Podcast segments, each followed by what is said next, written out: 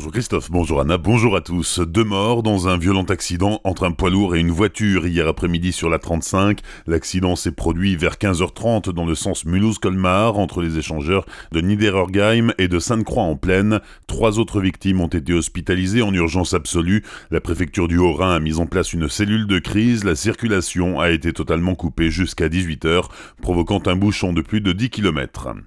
Une sexagénaire intoxiquée par les fumées d'un incendie hier après-midi, 21 rue de la Bagatelle à Colmar. Le feu s'est déclaré vers 18h dans la cuisine de son appartement situé au premier étage. C'est un appareil ménager qui a pris feu. L'occupante de l'appartement a été évacuée vers l'hôpital Pasteur de Colmar. La police lance un appel à témoins après la disparition d'une jeune femme de 20 ans vendredi à Schlittigheim. Sophie Le allait visiter un appartement dans le secteur de la route de Bischwiller. Elle n'a plus donné signe de vie depuis. La jeune femme est fine, 1m55, les yeux marrons, les cheveux bruns mi-longs. Ce jour-là, elle portait des vêtements sombres. Si vous disposez d'informations à son sujet, vous devez composer le 17. Fausse alerte la nuit dernière au tribunal de grande instance de Colmar. Une alarme s'est déclenchée vers 22h. Trois véhicules de pompiers et les polices nationales et municipales ont accouru sur place mais il ne s'agissait pas d'une alarme incendie. La sonnerie qui s'est interrompue peu après l'arrivée des secours devait provenir d'un appareil électronique qui n'a pas été identifié. Vers 22h30, tout était rentré dans l'ordre.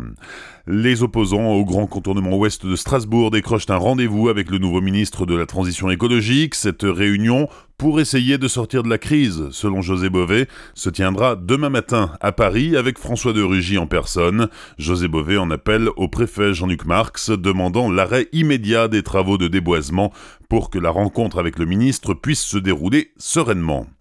Vous l'avez certainement remarqué, le long des routes, de plus en plus de bornes d'appel de secours sont recouvertes d'un capuchon jaune hors service. En effet, les pannes se multiplient et le matériel, qui n'est plus de la première jeunesse, va être remplacé. À partir de 2019 et pendant 4 ans, quelques 230 bornes situées le long des autoroutes A35, A352 et A36 doivent être remplacées par du matériel GSM et solaire. Coût de l'opération 1,5 million d'euros. La SNCF revoit sa copie concernant Ouigo, l'offre TGV à Bakou. L'offre 2019 entre en vigueur le 9 décembre. Deux allers-retours Paris-Est-Strasbourg seront assurés quotidiennement et un aller-retour desservira la ligne Paris-Est-Colmar via Metz et Strasbourg. La vente en ligne des billets débutera le 11 octobre. 16 euros la place pour un aller simple entre Paris-Est et Strasbourg ou entre Paris-Est et Colmar. 8 euros pour les enfants de moins de 12 ans.